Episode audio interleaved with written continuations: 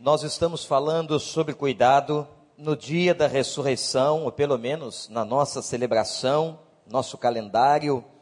Eu peço que você agora olhe para o versículo de número 10 do capítulo 20 de João. Temos aqui uma personagem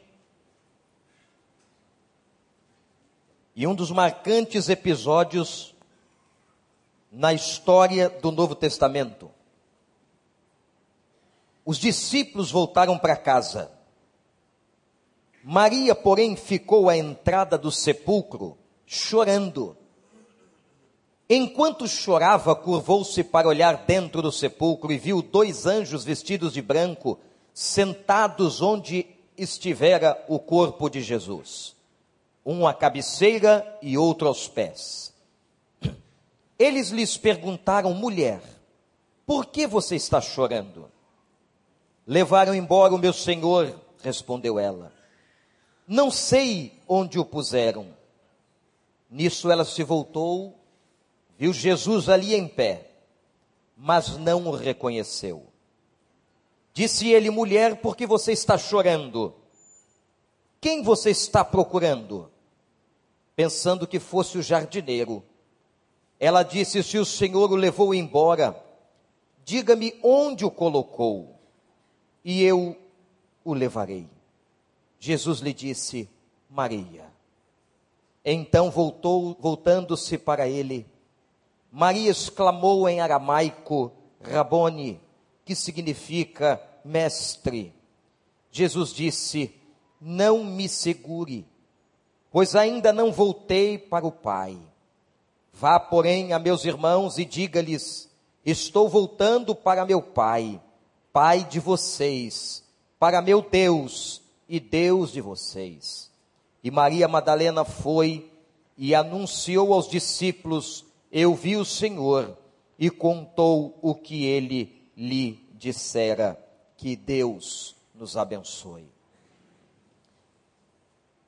Eu me lembro quando estive em Israel, a visita que fiz à cidade de Magdala.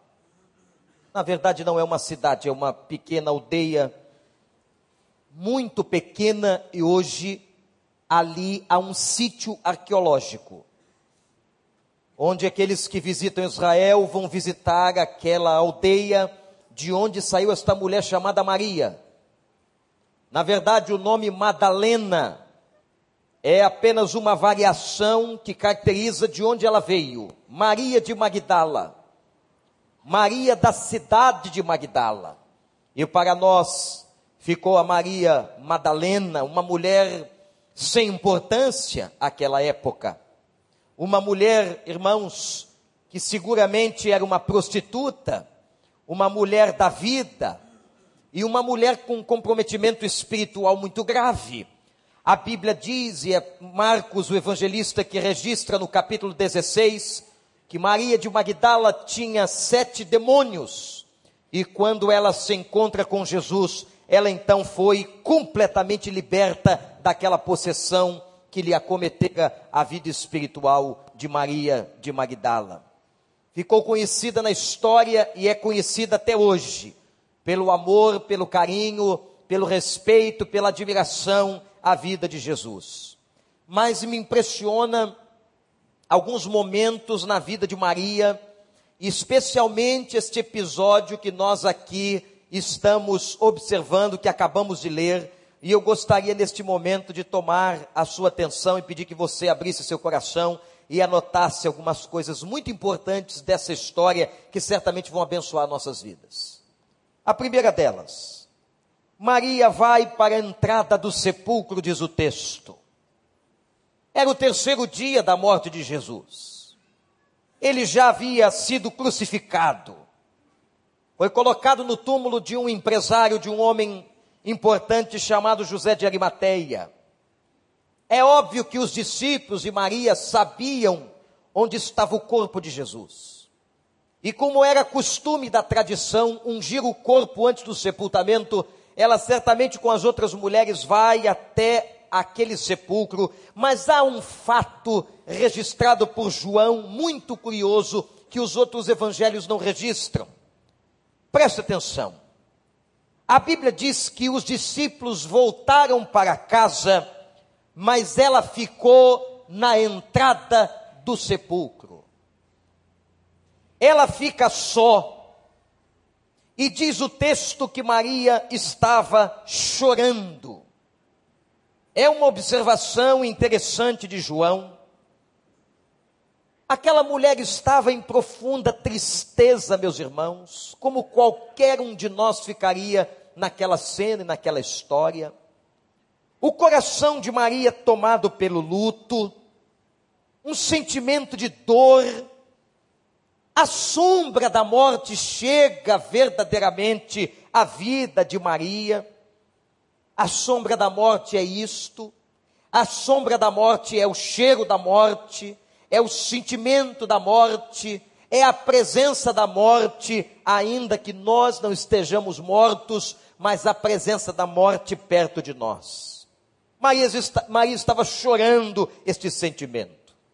O sentimento por ter perdido seu amigo, o sentimento por ter perdido aquele que a resgatou do inferno, lhe libertou dos sete demônios que atormentavam, como diz Marcos, aquele homem que acreditou naquela prostituta, aquele homem que estava agora morto para ela, aquele homem que havia salvado a sua vida, a história de Maria de Magdala ou Maria Madalena se confunde com a história de Jesus. Ela está chorando e ela está na boca da sepultura. Aqui, meus irmãos, o Espírito de Deus começou a me falar. Porque quando nós estamos na mesma posição de Maria de Magdala, e é possível que alguém nesta manhã, ainda que festiva, em família e em celebração na igreja, pela ressurreição, é possível que alguém aqui esteja como aquela mulher à beira do sepulcro. Quando a sombra da morte parece que pousa sobre nós, pousa sobre a nossa vida, o nosso contexto, vem a angústia, vem os medos, vem a incerteza, o sentimento de pequenez, de finitude, e é interessante que Salomão, o grande sábio, disse que há mais reflexão sobre a vida na morte do que na própria vida. É quando nós estamos nos momentos mais difíceis, de sombra da morte, na boca do sepulcro, é que nós refletimos de maneira mais concreta na nossa existência, na nossa história, na nossa vida. Aqui está Maria, diante desta situação, e eu vou lhes dizer uma coisa, irmãos. Às vezes é mais difícil estar diante da morte do que ser o próprio morto. É mais difícil quando uma pessoa está passando uma situação como esta. É mais complicado estar diante da morte do que ser o finado, do que ser o morto que está ali deitado em um caixão. E quantas vezes nós nos sentimos assim? Não estamos mortos fisicamente, mas estamos à sombra da morte, estamos sofrendo, estamos em angústia, estamos no vale da sombra da morte, e é aí que vem a segunda parte dessa história e desse texto, que é exatamente o cuidado de Deus. Eu quero que você se lembre de uma coisa, meu irmão, minha irmã. Quando você se encontrar nesta situação, quando você, por alguma razão da sua vida, for levado para a boca de um sepulcro, numa situação difícil, de angústia, de medo, de incertezas, é nesta hora e exatamente nesta hora que vai aparecer na sua vida na minha vida, na nossa vida, o cuidado de Deus. E Deus cuida, você acredita nisso? Você crê que Deus cuida? Nós estamos nesse trimestre trabalhando juntos, somos melhores, cuidando, repete comigo, juntos ficou mais ou menos. Agora vamos lá, Vera. Juntos. E para falar de cuidado com o outro, eu disse domingo passado que eu quero dissecar com os irmãos por alguns domingos sobre o cuidado de Deus em nós. Como é que a gente vai se prontificar a cuidar do outro se a gente não entender o cuidado de Deus com a gente? E Deus cuida. Como é que foi que Deus cuidou de Maria de Magdala? Aquela mulher solitária, ex-prostituta, aquela mulher certamente conhecida na aldeia de Magdala e ao derredor, uma mulher desprezada, não respeitada pela sociedade, acolhida apenas por Jesus, agora Jesus está morto, ela vai à boca da sepultura. Como é que o Senhor cuidou da vida de Maria de Magdala? Diz o texto, olhe para a sua Bíblia, versículos 11 e 12. Enquanto ela chorava, Maria curvou-se para olhar dentro do sepulcro e viu o quê? O que que ela viu, irmãos? Mas como estavam esses anjos? Diz o texto que vestidos de branco. Há uma identificação celestial que Satanás tenta roubar na terra, mas isso é propriedade de Deus. Eram anjos vestidos de branco, simbolizando a pureza, a divindade do nosso Deus, e não adianta o diabo colocar os seus filhos de branco, porque isso é uma questão de essência, isso é uma questão de alma, isso é uma questão de coração, isso é uma questão de pureza, é branco por fora, porque é limpo e salvo por dentro. Eles estavam ali vestidos de branco, sentados, e olha o que diz o texto, irmãos. Um anjo sentado na cabeceira e o outro sentado onde estavam os pés do Senhor. Aqueles anjos estavam ali guardando o corpo e aquele lugar por ordem de Deus e estavam ali para cumprir o ministério deles, o ministério angelical Agnelos, o ministério de anjos é o ministério de mensageiros de Deus. E é nesta hora que Maria de Magdala vai ouvir a pergunta mais importante desse texto, que é: por que você está chorando, mulher? O cuidado de Deus com ela foi impressionante, ao ponto de Deus nomear dois anjos para que falassem com ela. Que interessante, irmãos. Uma mulher desprezada pela sociedade, que ninguém dá valor, agora Deus dá valor, Deus lhe dá atenção, Deus lhe dá carinho, Deus lhe dá proeminência, Deus lhe dá importância e coloca dois mensageiros para falar com ela. Quando eu olho para esse texto, para essa experiência, para essa passagem, para esse momento, eu vejo aqui, irmãos, com toda clareza, o cuidado de Deus pela nossa vida, mesmo que você seja desprezado por alguém, mesmo que você seja alijado de qualquer situação, seja discriminado, eu quero dizer a você e repetir algo que você já sabe: você é muito importante para Deus. Ao ponto de Deus colocar assim na sua vida mensageiros, de Deus cuidar de você. E olha, meu irmão, olha para mim aqui. Deus está presente na beira dos teus sepulcros, amém? Louvado seja o nome do Senhor. Deus está presente no vale da sombra da morte, quando você passa por ele, ele cuida na dor, ele cuida na angústia, ele cuida no medo, ele cuida na solidão, ele cuida. Deus cuida de nós. E ali estavam aqueles dois anjos. Por que ficaram ali se o corpo não estava mais? Ficaram ali por causa de Maria.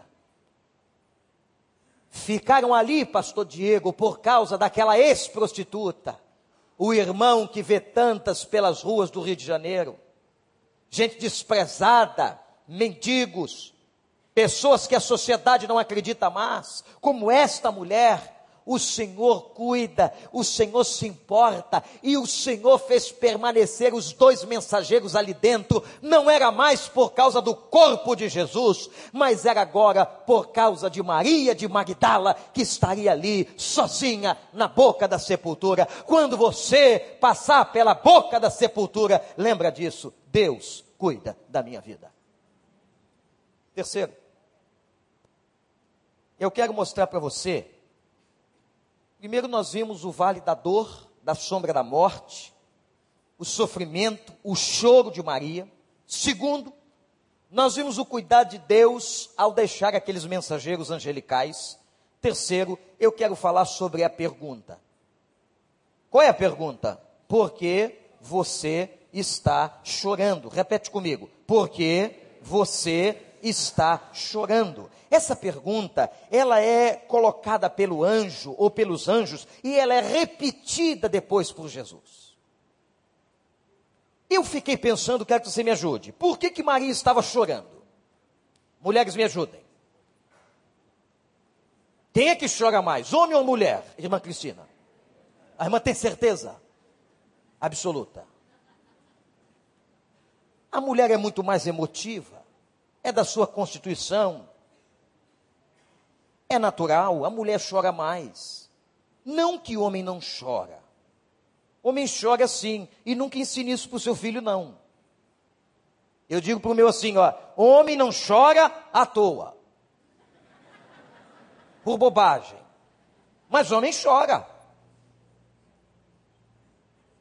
Eu fiquei pensando por que, que Maria de Magdala estava chorando. Vamos tentar encontrar algumas respostas possíveis, porque a Bíblia não diz. Primeira resposta: ela estava chorando por gratidão por tudo que aquele homem fez a ela. E ela agora vai lá para poder ungir o corpo e ele não está. Maria de Magdala, outra resposta, estaria chorando por nostalgia pela lembrança do que ele fez à sua vida, o valor que deu a ela, pela sua amizade. O texto diz que ela se tornou, e a Bíblia diz que ela se tornou uma discípula de Jesus. Outra resposta: Maria estava chorando por se lembrar dos milagres e dos ensinamentos do Senhor, que a partir de agora ela não veria mais. São respostas possíveis. Mas também, irmãos, é possível que ela estivesse chorando por uma razão muito específica: a orfandade. Maria se tornou órfã. O que é um órfão? Alguém que perdeu as pessoas mais importantes da sua vida. Seu pai, e sua mãe ou aqueles que dela cuidavam. Como é triste e como é dolorido o sentimento de se tornar órfão. Eu não sei se você já teve ou passou por essa tristeza na sua vida. Você pode ser casado, você pode ser adulto, você pode ter muitos anos de profissão. Mas perder os pais da gente é muito difícil. Eu me lembro que perdi meus pais em um ano. Meu pai morreu. Um ano depois, minha mãe partiu. Graças a Deus, partiram no Senhor. Mas dá um sentimento na gente de orfandade. Não importa quantos amigos você tenha, não importa se você é casado, se você tem filhos, mas é um sentimento de que aquela proteção, aquele carinho, aquele zelo extremo desaparece da sua vida.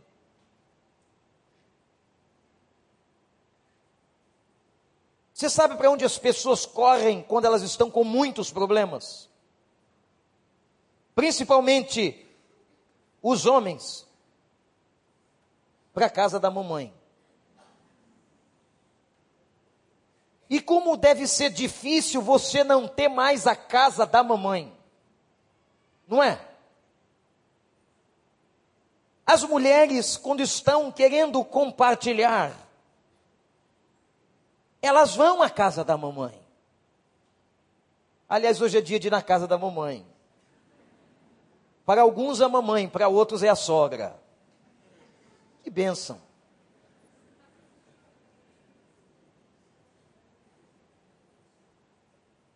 Não tinha mais. Jesus era o pai, a mãe. Ela chora pela orfandade, mas ela chora ainda pela incerteza. Mas o anjo pergunta: por que você está chorando, Maria? Agora, observem, irmãos, a Bíblia é maravilhosa nos seus detalhes. O que é que o texto diz? Quem está falando com ela é um anjo. E ela está tão tomada daquela emoção, daquela tristeza, por aquela perda, por aquela orfandade, que ela fala com quem fala com ela como se o outro soubesse de tudo que está na cabeça dela. Ela vai falando naturalmente e dizendo o seguinte: Eu não sei onde colocaram ele, se o senhor sabe, me diga. Era como se ela entendesse que o outro sabia tudo que ela estava sentindo. Sabe por que, irmãos, Maria de Magdala agiu assim? Porque o coração dela estava completamente tomado por aquela história. Era a única coisa que ela pensava, era a única coisa que ela sentia, as suas emoções, a sua vida estava totalmente tomada por aquele sentimento. Ela fala com outro, sem dar explicações ao outro, apenas pergunta para o outro, e o outro tem que responder como se soubesse do que ela está falando. A pergunta do anjo é diferente. A pergunta do anjo é carregada de esperança ao coração dela. A pergunta do anjo trazia consolo, a pergunta do anjo trazia solução, a pergunta do anjo estava embutida nela mesma a seguinte afirmação: Maria não precisa chorar. Em nome de Jesus, o Espírito de Deus, nesta manhã, falando nesta palavra a nós, nesse texto e nessa exegese, diz a você, em nome de Jesus, não precisa chorar. Apesar de você ter todos os motivos, como Maria de Magdala, apesar do sentimento de orfandade, como Maria de Magdala, apesar da dor, da solidão, da tristeza, daquele momento difícil, apesar disso, não precisa chorar. Às vezes o coração da gente está tão tomado de dor que a gente não escuta o que ele está dizendo. Se você não abrir a palavra, se você não superar suas emoções, gente, eu quero dizer aos irmãos com toda a convicção que o nosso estado emocional interfere na nossa leitura da Bíblia. Ou traduzir isso melhor, o nosso estado emocional pode atrapalhar, distorcer aquilo que o Senhor quer dizer para nós. E é exatamente por isso que ele está falando com ela. Por que você está chorando? Por que você está chorando? Você está triste, você está abatida, você está deprimida, você está decepcionada. Mas Maria, não chore, eu tenho uma palavra de solução para a tua vida. Do que é que você está chorando? E chorando por quê? Porque você está na beira do sepulcro? Você está chorando porque você tem motivos, não é? Mas o Senhor diz a nós nesta manhã, nesse grande dia de celebração da ressurreição e da vida, não precisa chorar mais. não deixa que a emoção atrapalhe a sua audição. Não deixe que a emoção atrapalhe o seu entendimento. Não deixe que a emoção atrapalhe aquilo que Deus quer dizer a você. Não permita que os seus desequilíbrios normais e humanos obscureçam a palavra, se interponham a palavra e que você não entenda o conteúdo completo da revelação. Vem agora o quarto e último momento maravilhoso dessa história. Quem está acompanhando? Primeiro, Maria estava chorando onde? Onde? Na porta do sepulcro. Segundo, Deus cuidou daquele coração triste enviando os dois anjos. Terceiro, Deus se comunicou com ela e lhe pergunta pela boca dos anjos: por que você está chorando? Quarto e último, ela então tem a visão da alegria. Não há nada mais extraordinário para uma pessoa que está chorando do que ver e querer ver e experimentar alegria. Agora, irmãos, eu quero dividir em dois momentos a experiência de Maria. Primeiro momento, olhem para o versículo 14. O texto diz que ela vê Jesus, mas não enxerga. Ela não reconhece e confunde Jesus com um jardineiro. E é interessante que Jesus faz a mesma pergunta que o anjo havia feito. Qual era a pergunta? Por que você está chorando? Repete, por que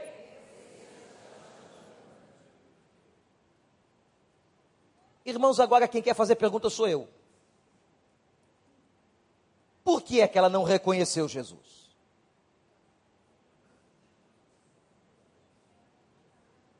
Por que é que ela confunde um amigo tão íntimo, pessoal, com um jardineiro? Você já pensou ser confundido com um jardineiro? Não tenho nada contra o jardineiro nem contra a jardinagem. Mas alguém olhar para você, você não é o jardineiro do condomínio? Por que é que ela confunde? Duas respostas. Primeiro, porque ela chorava o texto perpassa todo ele, demonstrando que ela chora. Se você, mulher, acha que você chora, Maria chorava mais. E anotem a frase que eu vou lhes dizer aqui sobre isto. Que está envolvido o campo da emoção. A questão do chorar. A frase é a seguinte: as lágrimas embaçam o olhar. Como é que alguém vai reconhecer Jesus se os olhos estão embaçados, estão embaçados pelas lágrimas? Quem chora muito não vê. Quem chora muito não reconhece. Ela não reconheceu Jesus ou o confundiu com o jardineiro por causa do seu estado emocional. Muito cuidado com isso, irmãos. E que o Espírito Santo nos traduza o que ele quer dizer com isso nesta hora, em nome de Jesus. Como que o nosso estado emocional afeta a visão da vida, das coisas, do contexto? Segunda resposta por que é que Maria de Magdala não reconheceu Jesus? Muito simples. E o Espírito me mostra por que Maria estava olhando para o sepulcro. E quem fica olhando para o sepulcro, e quem fica com os olhos fitos na terra, não vê as coisas do céu. Quem fita os olhos na morte não pode ver a vida. Quem fica olhando para aquilo que é o fim, não vê salvação. Maria de Magdala estava olhando para o lugar errado. É preciso tirar os olhos da morte e enxergar a vida. É por isso que para nós esta celebração pascual não é a celebração que nos traz a tristeza da morte, mas nós olhamos para a vida, para o Cristo ressurreto, para aquele que está vivo, está entre nós e dentro de nós. Louvado seja o nome do Senhor. Por que você está chorando, Maria? E se você ficar chorando, as lágrimas vão embaçar os seus olhos. Maria, se você ficar chorando, e se você ficar olhando muito para o sepulcro, você não vê a vida. Olhe para mim.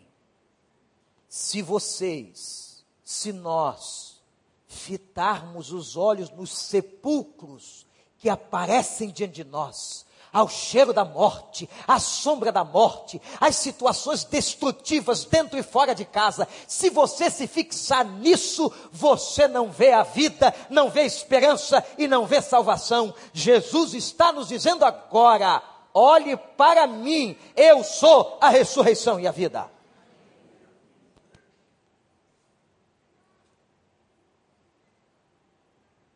Agora vem o segundo momento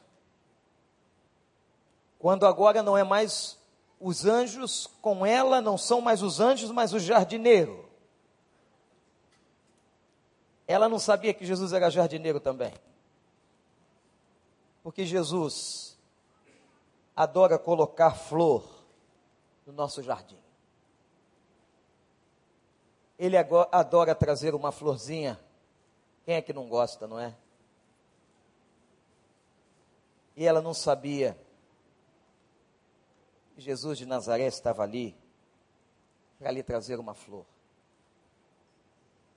Segundo momento, e o mais marcante talvez, quando ele agora olha para ela, talvez já um pouco recomposta das lágrimas, e diz assim: Maria. O nome ele diz o nome dela. Um nome como só ela podia ouvir. Uma expressão que só ele tinha.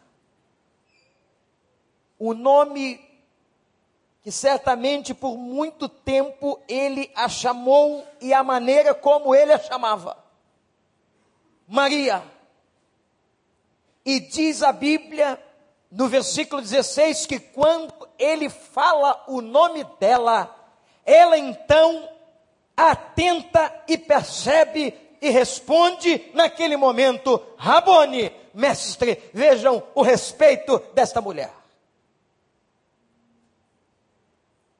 Mestre, agora eu estou vendo, não é o jardineiro que está aqui, é o Senhor. Mestre, eu estou reconhecendo, não é o jardineiro, é aquele que andou conosco. Mestre, é o Senhor que libertou, libertou-me de sete demônios. Mestre, é o Senhor que salvou minha vida, que me deu valor, que andou comigo. Mestre, mestre, é o Senhor, ó mestre. Eu imagino que agora, neste lugar, nessa casa de oração, nesse momento, o Senhor está passando aqui, porque Ele está aqui, você acredita? E Ele está dizendo o seu nome.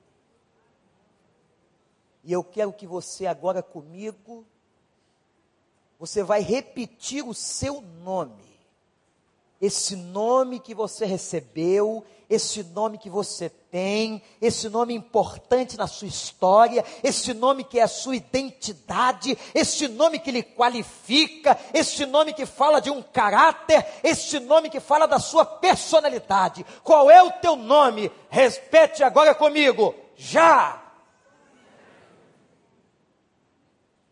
De novo. E mais uma vez.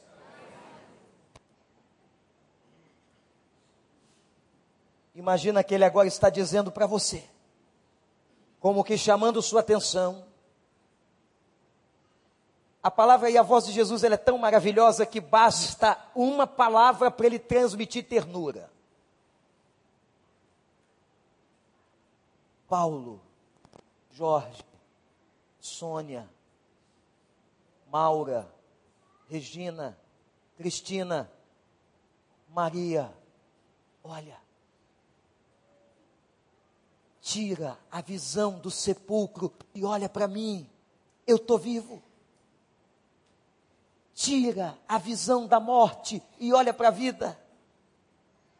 Tira o olhar da desesperança, eu sou a tua esperança. Maria, eu estou aqui.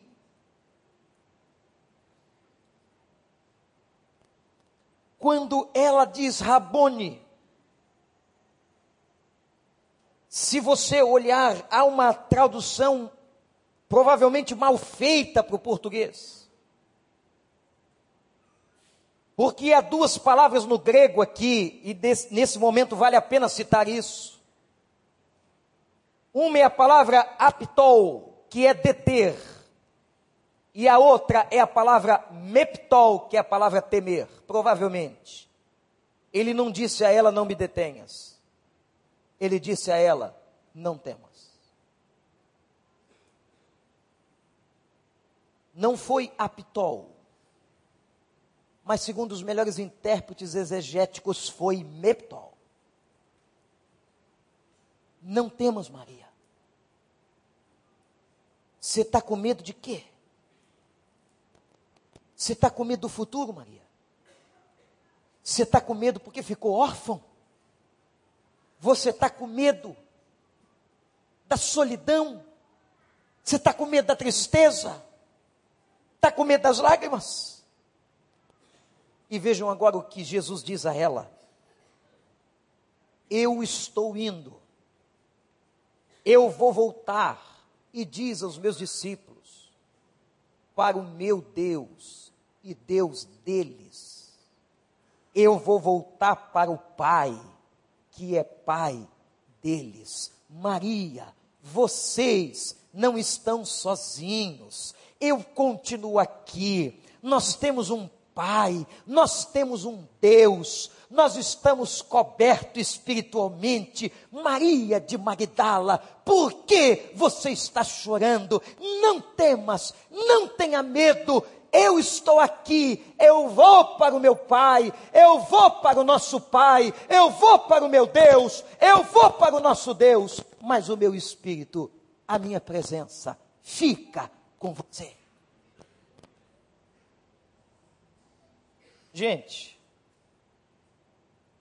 quer motivo melhor para cantar e para dançar? Para se alegrar? O Senhor nessa manhã falando do cuidado por nós. Na manhã da ressurreição, nesta celebração da ressurreição, o Senhor dizendo para nós: não tenham medo. Tirem os olhos do sepulcro e olhem para mim. Não deixem que as emoções tomem conta de tal forma que vocês não enxerguem eu estou vivo. E ela viu alegria. E sabe o que diz o texto? Que Maria de Magdala correu e chegou aos discípulos, não deu bom dia, nem boa tarde, nem boa noite, não disse outra palavra, não ficou com meias palavras, ela disse o seguinte: Eu vi o Senhor. Eu vi o Senhor e contou para eles tudo que ele disse. Você está hoje na porta de uma sepultura. Mas Deus está dizendo para você, chamando você pelo nome, o seu nome, e dizendo: Meptol, não tenha medo, Maria, eu estou aqui. Eu sou teu Deus, teu Pai, jamais te abandonarei.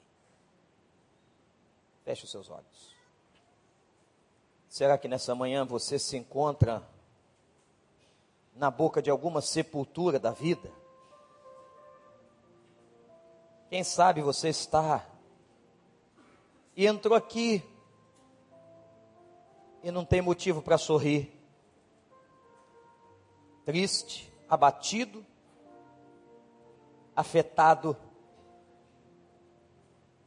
Quem sabe, meu irmão e irmã, você esteja se abaixando como Maria e olhando só para o sepulcro. Mas nesta manhã, em nome de Jesus de Nazaré, Ele está aqui, chamando você pelo nome, dizendo: Metol, não tenha medo. Ele está dizendo o seu nome de maneira doce, com ternura, com amor. Ele nunca vai abandonar você. Pode ser a pior circunstância da vida, a luta mais terrível. Deus continuará cuidando de você. Deus continuará dando graça. Deus continuará te chamando pelo nome